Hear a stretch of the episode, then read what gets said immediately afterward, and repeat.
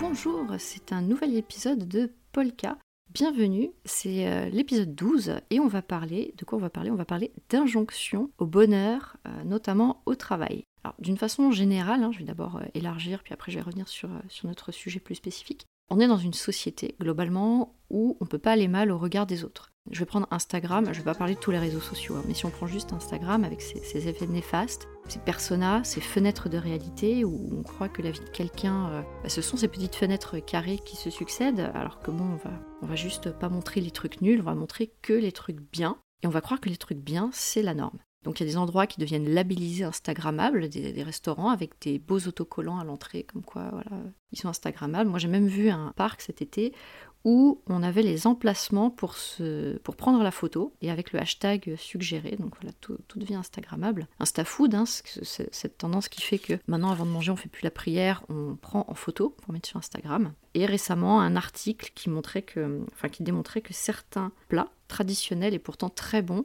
étaient en perte de, succès. Enfin, les, gens ne s'y intéressaient plus tout simplement parce que c'était moche et qu'on ne pouvait pas les photographier. Je pense notamment au boudin, à ce genre de choses. Bien sûr, la raclette, c'est super tendance, surtout avec euh, la, période qui arrive. Mais le but de l'épisode, c'est pas de dire du mal d'Instagram, et de toute façon, le problème, c'est pas Instagram, c'est cette fenêtre de réalité et ce côté, euh, regardez, tout va bien, tout est, tout est merveilleux. Ça, c'est la fenêtre la plus visible. Si on veut recentrer sur le milieu professionnel, les entreprises se sont intéressées au, bonheur euh, au travail, et j'insiste bien sur cette sémantique, parce que ça montre bien qu'on adresse mal le sujet. C'est aussi le but de l'épisode d'aujourd'hui. Pourquoi ils s'y sont intéressés Parce qu'on a eu une augmentation des burn-out déclarés. Donc ça, je vous renvoie vers, euh, un précédent épisode. Une promesse cynique aussi, qui est de dire euh, Ah, mais au fait, un employé heureux est un employé productif. Donc, forcément, si, les gens sont heureux, on va faire en sorte qu'ils soient heureux, ça ne devrait pas coûter trop cher, et en plus, on aura un meilleur rendement, euh, loyauté, tout, tout ce qui va avec. Bon, spoiler, non. Et l'attractivité des talents aussi. Parce que votre entreprise a la réputation prendre soin des employés et que euh, bah, ils sont heureux, bah, du coup vous pouvez être plus sélectif à l'embauche et recruter des talents. Après, on veut les mettre aussi dans les valeurs de l'entreprise, bien-être au travail, bonheur au travail, etc. Bon, souvent les, valeurs, c'est un truc qu'on affiche dans l'ascenseur. Moi, je rappelle juste ma conviction qui est de dire les valeurs, c'est ce qu'on fait, c'est ce qui va diriger nos décisions, c'est pas des affiches dans l'ascenseur. Tant et si bien qu'à un moment donné, il a fallu cadrer tout ce bazar. Et euh, il y a eu la création d'un label, Great Place to Work. Alors vous avez peut-être vu des, affiches dans le métro, sur les abribus quand ils sortent leur palmarès. L'idée euh, c'est de mesurer avec des indicateurs précis si les employés sont bien dans leur travail. Et là, petit point de sémantique. Ce qui est chouette, c'est qu'ils vont pas parler de bonheur au travail, parce que c'est pas l'entreprise qui est responsable de notre bonheur. Hein. Ça, c'est une quête personnelle et, euh, et intime. non, l'entreprise, elle est responsable de fournir un cadre de travail correct et que le collaborateur se sente bien dans son travail. Ça, ça oui. Et c'est là-dessus que le label déjà va recadrer. On va parler de bien-être au travail et non pas de bonheur au travail. Déjà, c'est la première chose. Si vous voyez quelqu'un qui vous parle de bonheur au travail, surtout vous fuyez. Ne fuyez pas ce podcast. Hein. Le titre était volontaire. Petite note personnelle par rapport au label.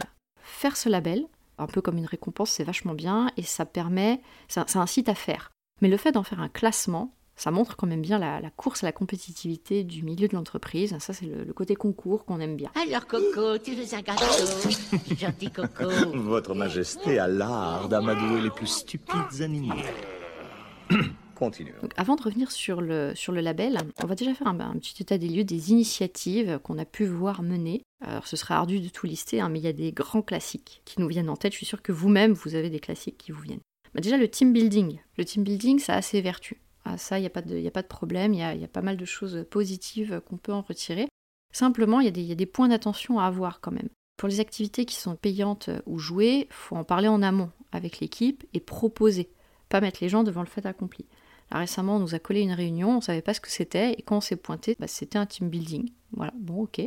Donc rappelle aussi que le jeu est volontaire, ça ça s'oublie souvent. Souvent vous avez quelqu'un qui va impulser ça parce qu'il est en lead sur le sujet et puis euh, il, va, imposer un jeu à tout le monde et là, on se, sent un peu mal à l'aise. Ceux qui jouent pas, bah, c'est un peu les, les, grognons, alors qu'en fait, non, le, jeu, ça reste quelque chose de volontaire. Il faut aussi faire attention à tout ce qui est activité informelle excluante. Je pense à ce qui est euh, physique, des activités sportives, tout le monde peut, peut pas faire, ou alors euh, qui sont loin, ou alors euh, des activités de niche, ou des trucs qui sont le soir tard après le travail. Je pense à ceux qui ont des enfants, ça c'est plus compliqué. Et ce genre d'activité, ça peut générer plus de FOMO qu'autre chose. Alors le FOMO, je rappelle, Fear of Missing Out, c'est le fait de ne pas être là où on pense qu'il va se passer des choses, quoi, se sentir exclu. Et du coup, ça va générer de la frustration plus qu'autre chose. Donc attention à, la façon dont on gère le team building. Dernier petit point d'attention sur les dérives de communautés de travail qui peuvent souder, mais qui peuvent empêcher au nouveau de s'intégrer. Ensuite, il y a les dispositifs matériels. Alors ça, c'est le festival. On a vu baby-foot, flipper, console de jeu, bon, on a vu plein de choses. Franchement, si ça va avec l'ambiance de l'équipe, le mood, la culture, mais c'est un grand oui. Maintenant, si ça va pas, si c'est juste un jour quelqu'un qui se pointe et regardez, on a un baby-foot, ça c'est de la peinture de façade. Donc souvent ces trucs matériels, c'est pas ça qui va faire euh, le, bien-être des gens dans leur, euh, leur travail. Ensuite, on a vu les CHO, Chief Happiness Officer. Alors ça c'est mon préféré. Loin de moi l'idée de taper sur ces gens-là, je vais pas leur taper dessus parce qu'ils font, un job, je suis sûre qu'il y a des gens euh, qui écoutent et qui ont leur avis là-dessus. Simplement, le problème d'avoir un job dédié, Chief Happiness, on parle bien de happiness, ça veut dire que on déresponsabilise tout ce qui est syndicat, RH, médecine du travail. Or, le bien-être des gens au travail, ce n'est pas du ressort d'une seule personne.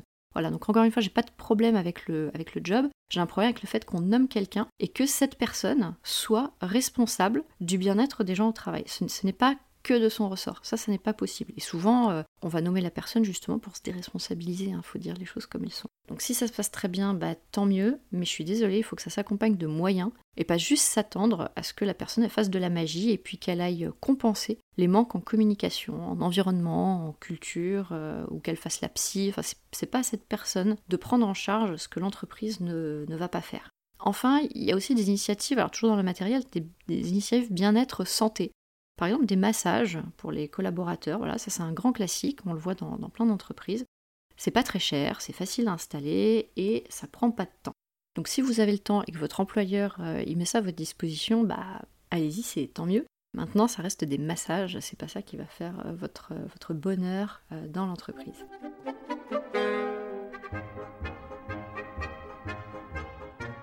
Maintenant, tout ça, c'était avant la crise sanitaire, bien sûr. Donc le contexte va impacter toutes ces initiatives. Et je vais quand même revenir sur deux événements. Donc bien sûr, la crise sanitaire, hein, euh, toutes les bonnes résolutions et la volonté de préserver les collaborateurs, tout ça, ça a été testé pendant la crise. Et là, on a vu où allaient les priorités dans les moyens. Pour télétravailler, avant, il fallait garantir d'avoir euh, un bureau conforme, d'être bien installé, euh, voilà, et de pas être sur le canapé du salon, par exemple. Si il était impossible de télétravailler, bon bah on ne pouvait pas. À partir du moment où il y a eu le confinement, c'était quand même un contexte exceptionnel, bah ça, il a fallu revoir. Il y a des entreprises qui ont accompagné les collaborateurs, voilà, avec, euh, on, vous, propose une aide financière pour vous acheter un écran, donc vraiment, il y en a qui ont joué le jeu. Et il y en a d'autres, euh, bah, c'était un peu en mode OSEF. Enfin, j'en avais parlé dans, la table ronde sur le, télétravail, justement. Moi, ça m'avait choqué de voir des gens sur LinkedIn qui étaient tout contents, regarder mon setup pour télétravailler. Euh, et en fait, ils avaient mis leur laptop sur leur planche à repasser en mode euh, quand on veut, on peut. hashtag motivation, hashtag startup nation, enfin, je sais pas quoi. Bref, ça, ça m'avait quand même un peu choqué. Mais voilà, c'est pas toutes les entreprises. Cette crise a mis à mal toutes les histoires de bonne volonté et on a vraiment vu qui était sincère dans sa démarche. Après, il y a un autre élément de contexte que je voudrais aborder, mais qui est plus en trame de fond, qu'on voit pas trop, c'est la crise de 2008. Vous allez me dire, ouais, mais c'était il y a 12 ans, c'est bon, ça date. Bah, pas tant que ça. Dans les milieux de la finance, on avait cette illusion que l'objectif de la finance, bah, c'est la croissance, qui amène une baisse du chômage, une amélioration du niveau de vie des ménages. Mais depuis cette crise, on a vu que l'objectif de la finance, c'est de faire de l'argent. No shit Sherlock. Et la croissance, surtout, ça a été ça la surprise, n'amène pas la baisse de chômage ou autre. Donc il y a Binen qui a déclaré cette année que le ruissellement ça marchait pas. Alors même si nous on l'avait remarqué, hein, c'est quand même pas rien qu'un président d'une grande puissance économique fasse ce genre de déclaration. Ça veut dire que déjà il va décrédibiliser pas mal d'économistes qui vous disent oui mais le ruissellement c'est trop bien, non non non non non. Ça ça marche pas. Et maintenant on le sait et euh, ça donne un côté officiel à ce constat. Pour moi, c'est quand même important de parler de cette crise de 2008 parce que c'est en partie un effet du mal-être qu'on peut voir. Si je reboucle sur les initiatives, telles que séances de massage ou autres, alors pourquoi pas, mais attention au message que ça peut envoyer. là, vous me dites, mais c'est quoi le lien avec la crise? J'y viens, j'y viens. Pour quelqu'un qui est sous-payé, c'est comme lui dire je peux payer des massages, mais je peux pas te payer plus. Et pour quelqu'un qui est débordé de travail, qui n'a pas le temps d'y aller, euh, il peut pas aller se faire masser, bah c'est compliqué. Donc voyez le genre de message que ça envoie? Ça s'applique à toutes les initiatives. Imaginez la violence pour quelqu'un qui est dans le mal. Il n'y a aucun baby-foot, massage ou chief happiness officer qui va solutionner un problème de sous-staffing ou de surcharge, de management toxique, de manque de rémunération. Donc il ne faut pas que ces initiatives, ça soit un moyen de compenser, de faire passer la, pilule faute de moyens donnés à la résolution du, vrai mal-être existant. Ou que ce soit une façon d'esquiver et de ne pas regarder le problème en face. On essayer de compenser avec bah tiens, je te, file un massage et puis, euh, et puis ça va bien se passer. Donc il ne s'agit pas de faire de l'entreprise un parc d'attractions comme euh, It's a Small World, qui est à la fois très mignon et, cringe, où il ne faut pas regarder la propreté de l'eau sous la barque, volontairement pas éclairée après, je peux filer la métaphore en disant euh, oui, on navigue sur les larmes des employés, mais c'est peut-être un peu trop lyrique. Euh, en tout cas, c'est comme ça que peuvent être perçues, que moi je perçois, hein, les entreprises qui forcent le truc.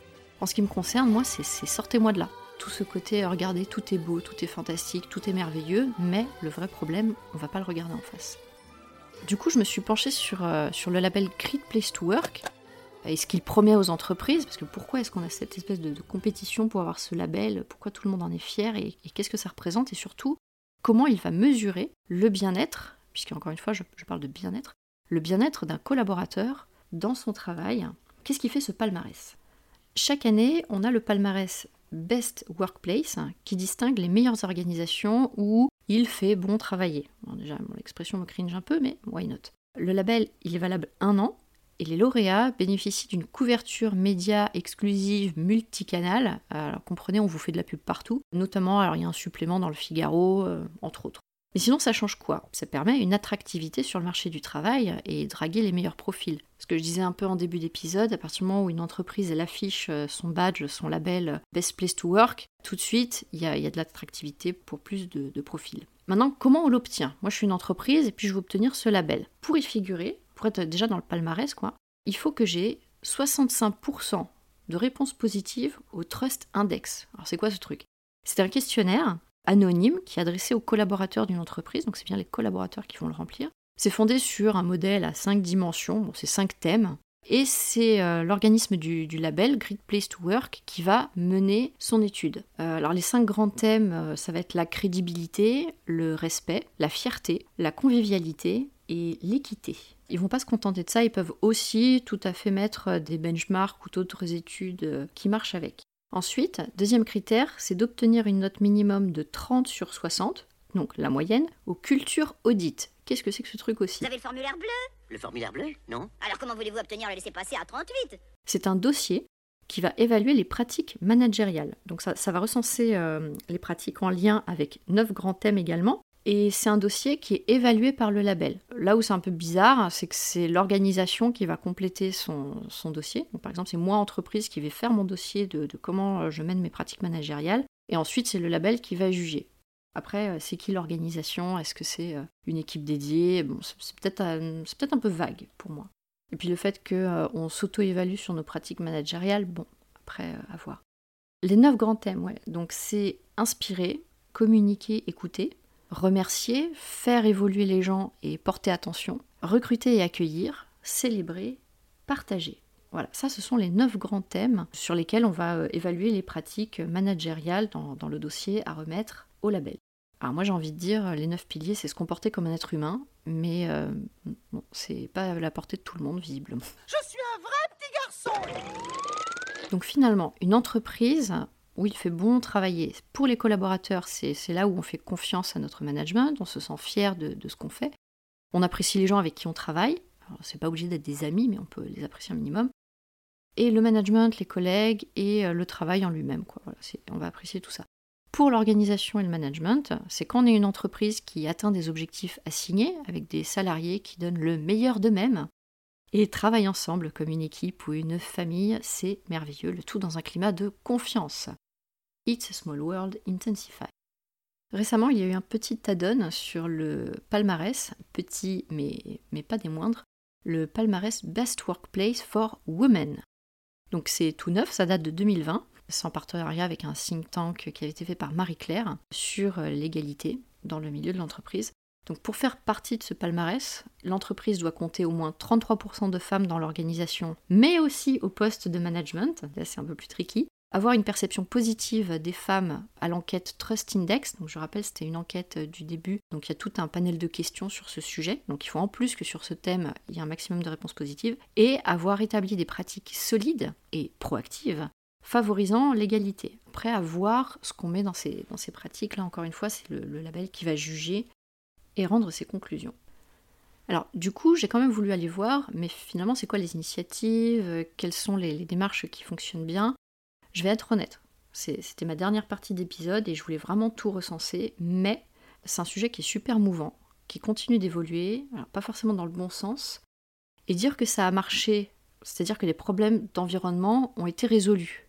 Et moi, j'étais un peu embêtée avec ça en préparant l'épisode, parce que je peux lister hein, les initiatives, c'est pas un problème. Je peux chercher sur Google, lire un bouquin, c'est facile, et, vous faire le condensé. Mais il faut bien intégrer qu'il y a un momentum, un instant T où un truc fonctionne et après ça ne marche plus.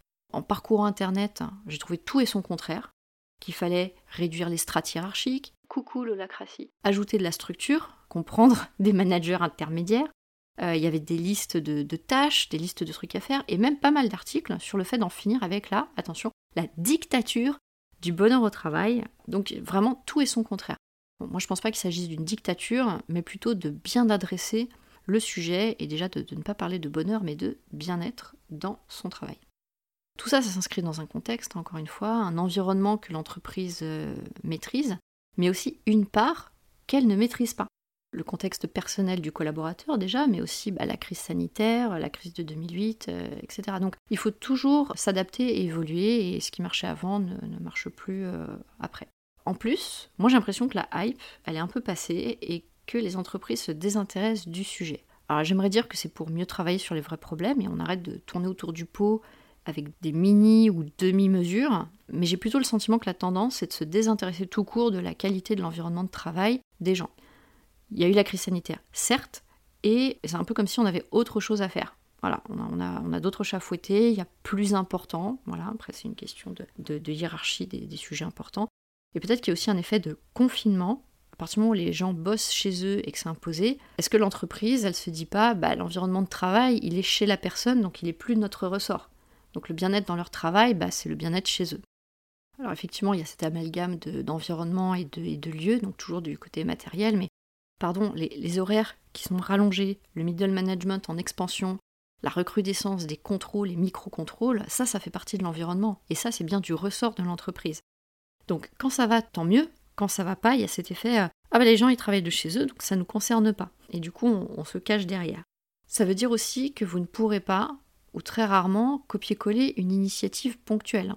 Au-delà d'initiatives, ce qui peuvent faire office de pansement finalement, dans les piliers, la notation du label, on ne liste pas d'initiatives justement. Qu'est-ce qu'on identifie? On identifie des valeurs intrinsèques, des soft skills, comme la communication, la valorisation, la célébration, les remerciements. Alors est-ce qu'on a besoin de sortir du budget autre que matériel et conformité des locaux, hein, bien sûr? Est-ce qu'on a besoin de sortir du, du budget pour, ou de lancer des trucs ponctuels pour ça? Parce qu'on parle bien de valeurs humaines et de, de comportement humain. C'est encore une fois une histoire de culture d'entreprise. Si c'est déjà dans l'ADN de la direction de se préoccuper du bien-être des collaborateurs dans leur travail et que ça se passe bien, elle n'a pas attendu d'avoir un label ou une tendance ou le mirage d'une meilleure productivité pour s'en soucier. Et si une entreprise met ça de côté, bah, met ça de côté maintenant avec la, crise, c'est qu'elle s'y est intéressée temporairement pour des raisons euh, purement matérielles euh, et cyniques. Et en aucun cas parce que ça serait dans ses valeurs. Hein. Encore une fois, les valeurs. Plutôt qu'une liste d'initiatives, le, bien-être des collaborateurs dans leur travail, c'est d'abord un cadre matériel et fonctionnel. hein. Ça, j'ai envie de dire que c'est facile, mais hélas, on sait tous que même ça, c'est pas acquis. Mais surtout un encadrement humain, qui sait communiquer, qui est à l'écoute. Et ça, ça vient des valeurs et de l'exemplarité des managers aussi. Ce sont eux qui vont dicter ce qui est OK ou pas en termes de comportement. Alors rien de très nouveau finalement. On remarque aussi l'emploi récurrent de l'adjectif humain qu'on colle partout. Alors tout doit être plus humain, hein. mon management doit être humain, le numérique doit être humain, mon grille-pain doit être humain. Ça vient beaucoup du fait qu'on a déshumanisé des décisions en les basant sur des chiffres et en mettant en tendance au passage, et par opposition presque, l'usage de mots tels que pragmatique. Être plus humain, c'est juste l'expression bien lisse pour dire euh, simplement qu'il ne faut pas être un connard, soit une expression de valeur, de leur hiérarchisation, et voilà. Alors, euh, petit disclaimer, vous avez le droit de jouer au baby-foot, faut juste comprendre que c'est pas un truc magique, c'est juste un baby-foot.